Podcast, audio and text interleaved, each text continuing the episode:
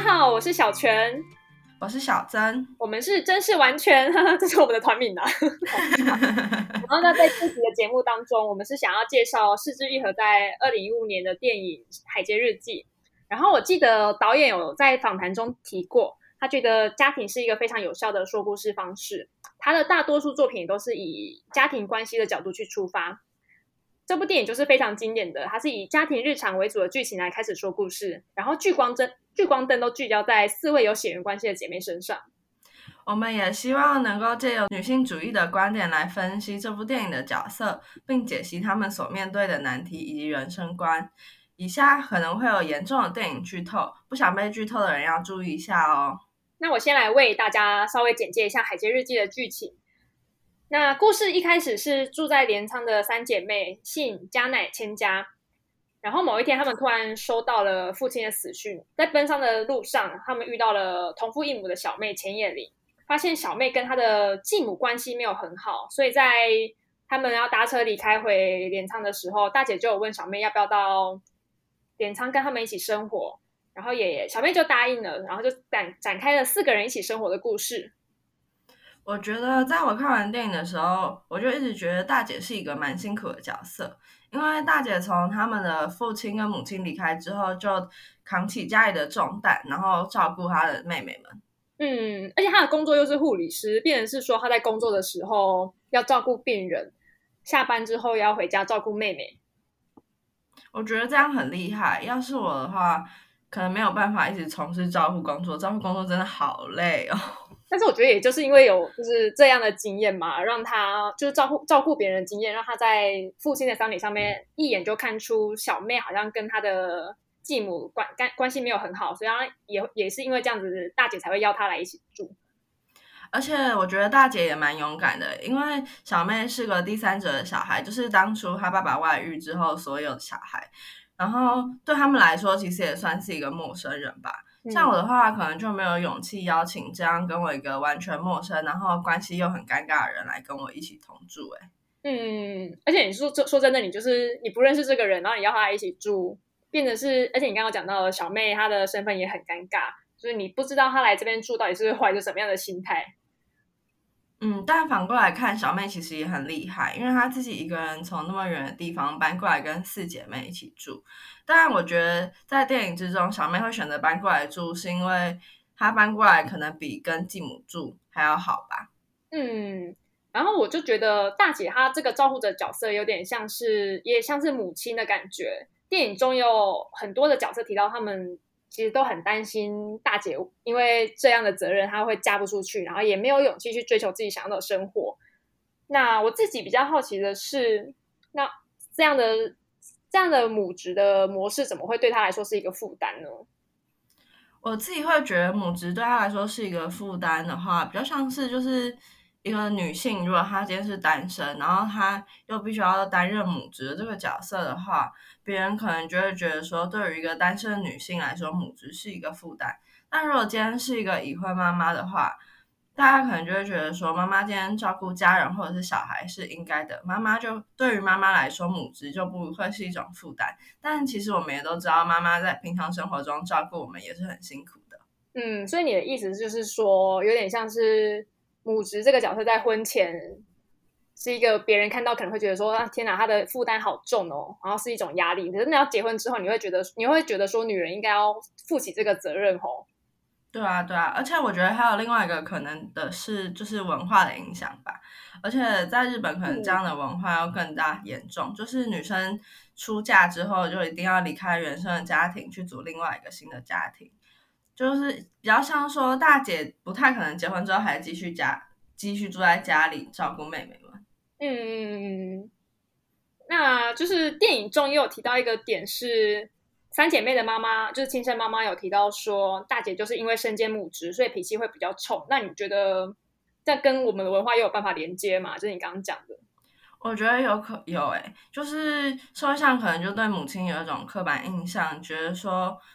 母亲这个词必须要跟坚强这个词画上等号。你觉得有这样的感觉吗？嗯。就是有点像是为母则强嘛，变成母亲之后，我自己会觉得要有一定程度的坚强跟脾气，所以才可以怎么讲？因为怎么可以，也不是说把整个家庭顾好嘛，就是对啦，就是把事情做好，有点像是之前上课有提到的情绪劳动这样。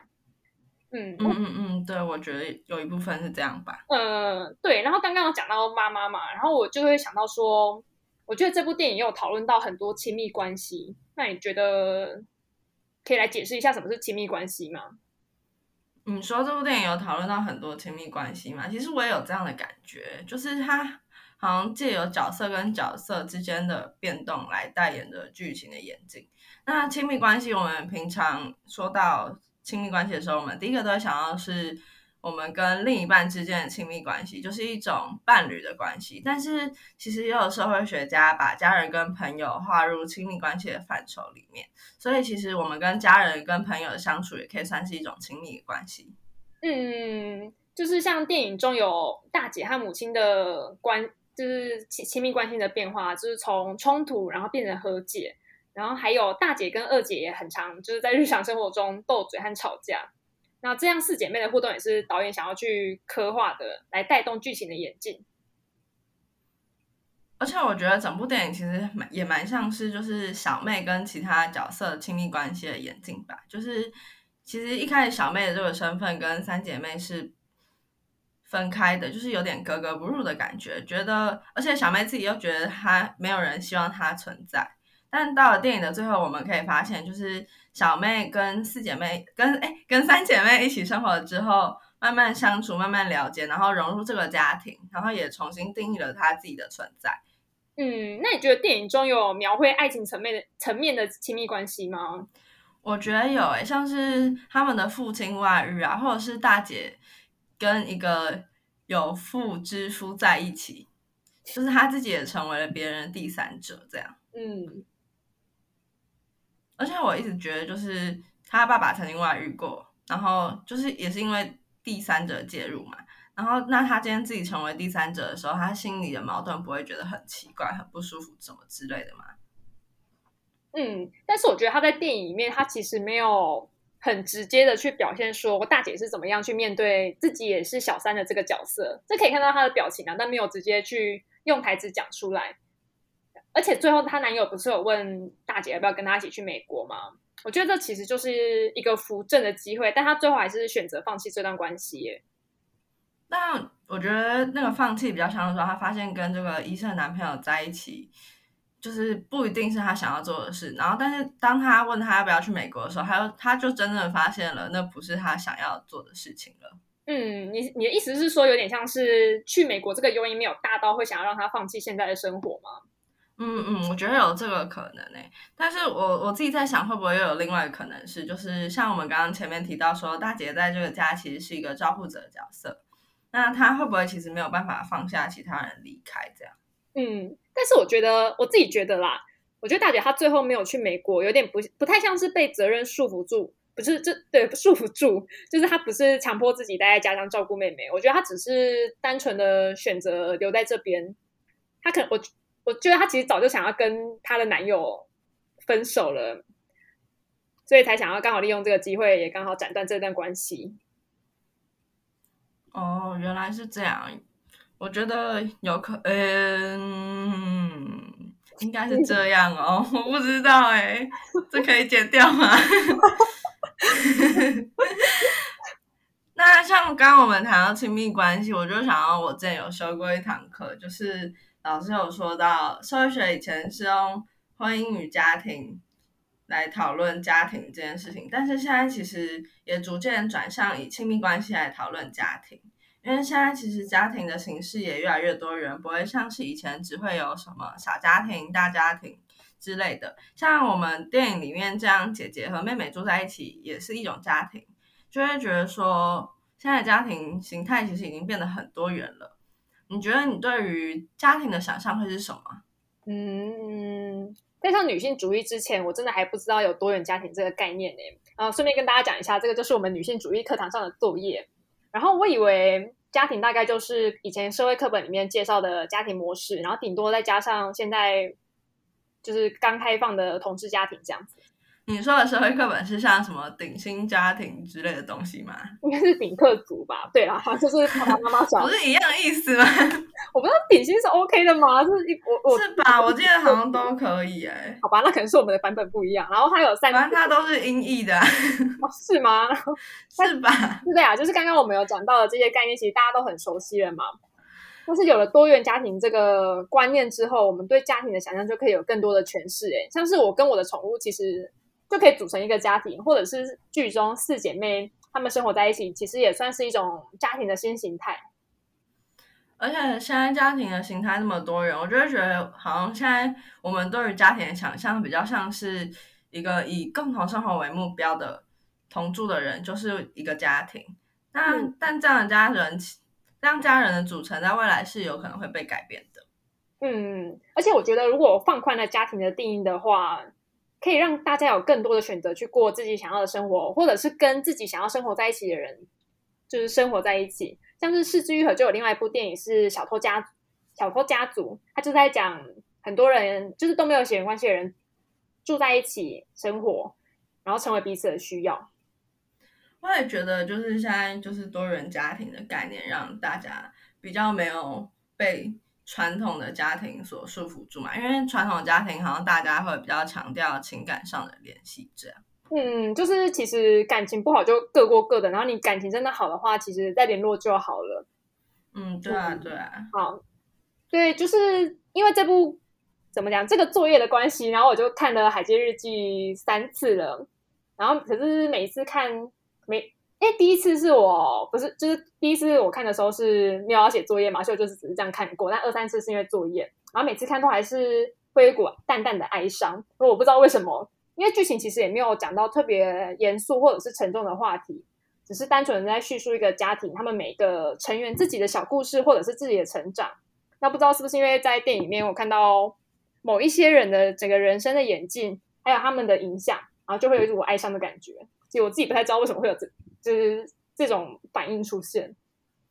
但像我其实我自己也只看过这部电影大概一次半一次半吧，对，一次半。然后因为其实我平常不太会看日本电影，是我的朋友推荐我我才去看的。我觉得这部片就像你刚刚说的，就是它整个是呈现一个非常平淡的状态，但是它里面其实有很多很多，就是可能每个人人生会遇到的一些困境，就会觉得说，虽然剧情表现上是个很平淡，但其实里面藏着很多的东西，然后有很多人生的难题，这样。而且我会觉得，就是这里面有很多很有趣的东西，像是我们刚刚提到的亲密关系，或者是大姐照顾者的角色。嗯，那刚刚有讲到说，我看了二三次是因为写作业嘛，然后这这这两次看的时候，我就是有特别以女性主义的角度去思考，因为这样才可以有办法做出这个节目。那有了这个前提之后，我再去看电影，就会跟我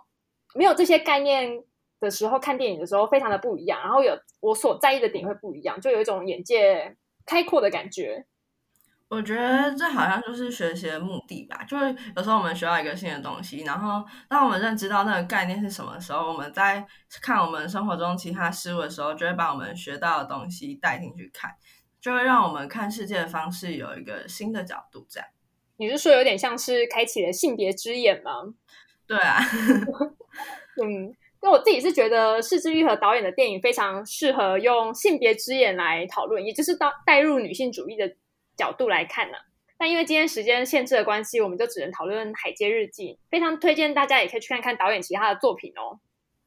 那节目的最后，由我来做个小总结吧。我们今天利用照护者的角色、亲密关系和多元家庭这三个面向来讨论《海街日记》的剧情。不知道大家在看这部电影的时候有没有想到这些点呢？如果你有其他的观点，也欢迎在留言区和我们分享。我们今天的分享就到这边。如果你喜欢我们的节目的话，欢迎把它分享给你所有想关注女性主义议题的朋友。耶、拜拜拜拜。